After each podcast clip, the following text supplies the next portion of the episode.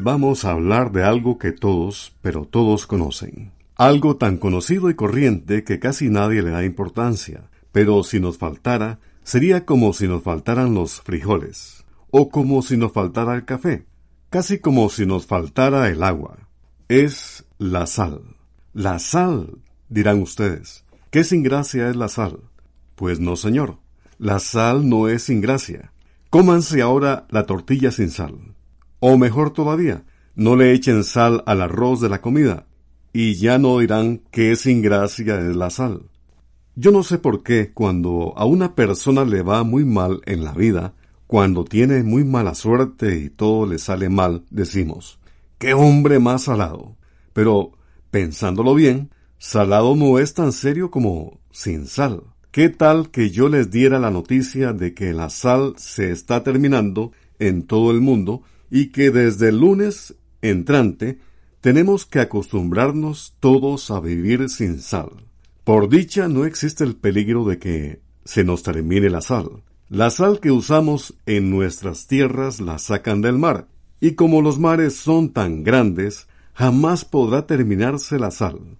Es difícil creer que el mar es mucho, pero mucho más grande que la tierra firme.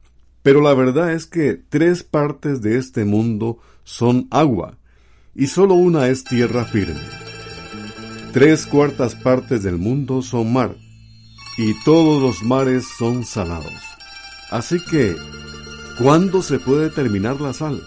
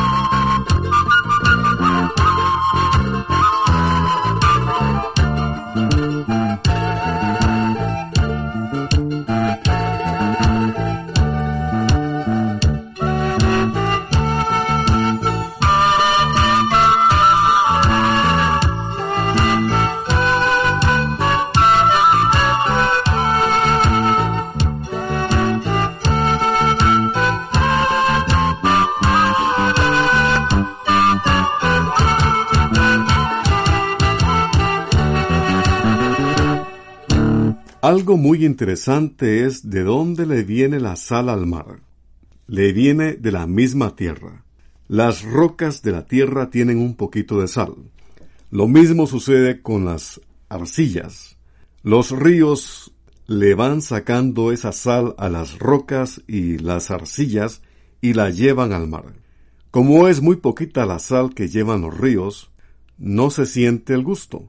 Sin embargo, durante miles y miles de años, los ríos le han ido llevando sus aguas con ese poquito de sal al mar. Pero pasa otra cosa interesante. Las aguas del mar no se aumentan con los ríos, porque el sol diario las está secando. Los ríos llevan el agua y el sol la seca. Voy a ponerles una comparación. Echamos una cucharada de sal en una jarra de agua y la revolvemos. Se puede decir que esa agua no queda salada. Después, llenemos una cafetera con esa agua y la ponemos al fuego. Conforme se va secando la cafetera, le echamos otra jarra de agua siempre con una cucharada de sal.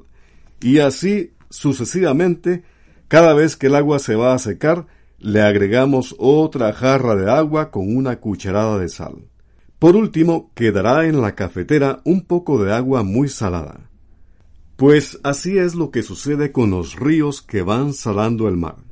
Y lo irán salando cada vez más, pues la sal que le sacamos al mar es en realidad muy poca. Los que sacan sal del agua del mar se llaman salineros.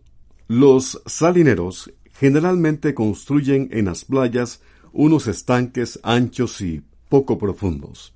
Cuando sube el mar, estos estanques se llenan de agua por una compuerta. Luego se cierra la puerta y el agua se deja ahí, hasta que poco a poco el sol seca esta agua y en el fondo del estanque va quedando una costra de sal amarga. Luego la recogen formando montones para que termine de escurrir. Por último, terminan de secar la sal al fuego, quedando lista para empacarla y transportarla a todos los rincones del país. Pero no solo del mar se saca la sal. En muchos lugares que se encuentran alejados de las costas, la gente saca la sal de minas. Esta se llama sal gema. En algunas montañas cercanas a las minas brotan fuentes de agua salada. En otras se excavan grandes cuevas que luego llenan de agua. Pocos días después, el agua está completamente salada. Entonces la entuban para conducirla a las salinas. Ahí la cocinan en grandes sartenes hasta que se seca el agua y queda entonces la sal. Como el ser humano siempre ha necesitado la sal, las minas siempre fueron muy importantes, pues de ellas se surtían los poblados alejados del mar. Pueblos enteros, como algunos que habitan en plena selva del África, recorren distancias enormes para abastecerse de sal.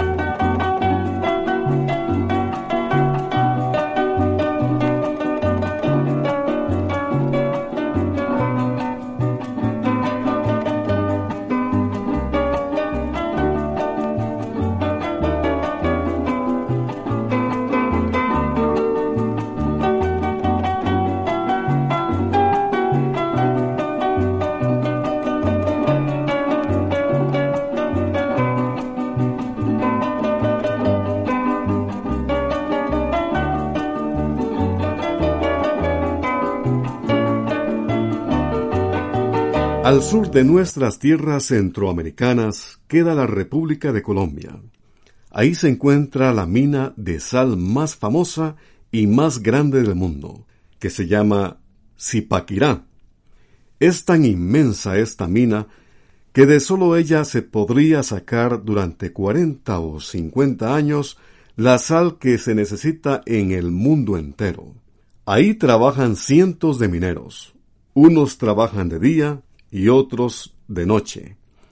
Cerca de la mina se ha formado un pueblo bastante grande y la mayoría de las familias se dedica a cocinar y secar la sal que sacan los mineros. Pero lo más famoso en la mina de Zipaquirá es la llamada Catedral de Sal.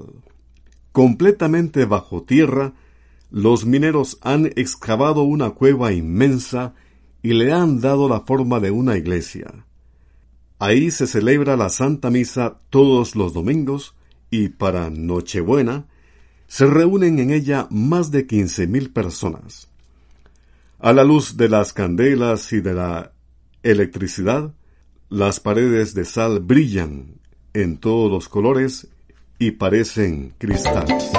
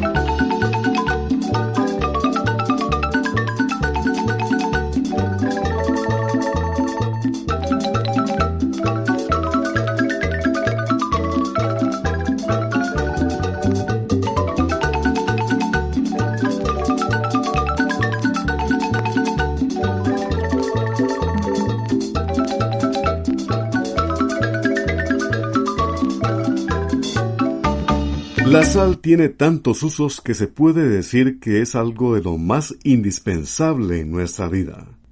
Y no solo porque las comidas saben mejor con sal, es que el cuerpo la necesita. Por ejemplo, la sal ayuda a recuperar la humedad que necesita el cuerpo. La sal también sirve para preparar el suero fisiológico que es el suero que les ponen a los enfermos que han perdido mucha sangre. Claro que estamos poniendo ejemplos de personas a las que la sal no les hace daño, porque, por ejemplo, hay personas con presión alta a las que les hace daño comer con sal. Y tal vez aquí conviene recordar que todo abuso es perjudicial para la salud. Por eso, aunque necesitemos la sal, no debemos abusar de ella. Pero volviendo a los usos de la sal, muchas fábricas y muchos trabajos tendrían que pararse si se terminara la sal, pues se usa para muchísimas cosas.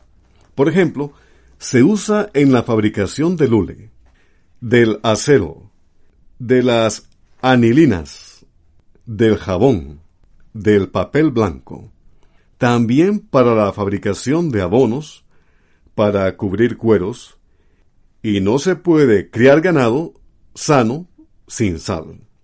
En fin, que no terminaríamos si quisiéramos hablar de todo lo que necesita de la sal.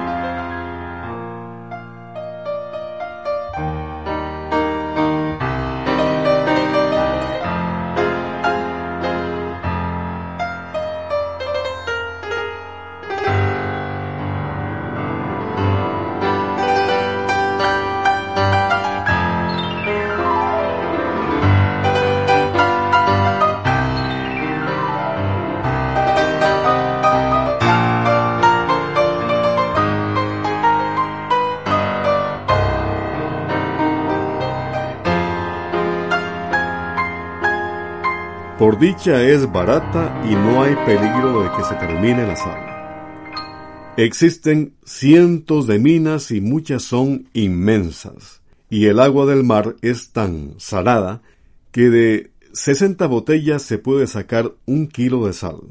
Tal vez este detalle no diga mucho, pero poniendo por caso que se secaran los mares, quedaría en el fondo una cantidad inmensa de sal tanta que si se pudiera coger y regar la pareja por todo el mundo, la superficie entera de la Tierra quedaría cubierta con una capa de sal de más de ocho metros de alto.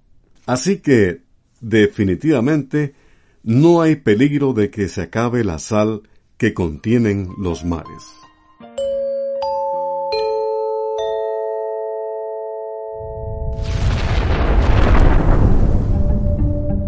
¿Alguna vez han estado cerca de un volcán? Estamos preparando un programa especial sobre nuestros volcanes en Centroamérica. Por eso les tenemos una invitación. Les invitamos cordialmente a que nos envíen un audio a nuestro WhatsApp de máximo de un minuto de duración contándonos sus experiencias con los volcanes. ¿Alguna historia? ¿Alguna leyenda? ¿O incluso haber estado muy cerca de una erupción? Para nosotros será un gusto escucharles. Quedan cordialmente invitadas e invitados entonces a que nos envíen sus audios contándonos sus experiencias con los volcanes. Recuerden, máximo un minuto de duración. Nuestro WhatsApp es código de área 506, número 84855453. Repetimos, código de área 506, número 8485 5453. Y así entre ustedes y nosotros prepararemos este programa especial sobre los volcanes en nuestra querida Centroamérica. Y así llegamos al final del programa del día de hoy. Mándenos sus preguntas al apartado 2948-1000 San José, Costa Rica también puede enviarnos sus preguntas al correo electrónico icq.org o encuéntrenos en Facebook como Oigamos la Respuesta. O llámenos por teléfono, código de área 506, número 2225-5338 o 2225-5438. Recuerde que Comprender lo comprensible es un derecho humano. Llegó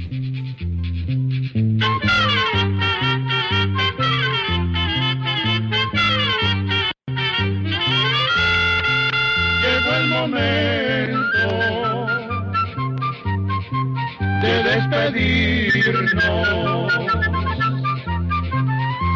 La escuela. Se va cantando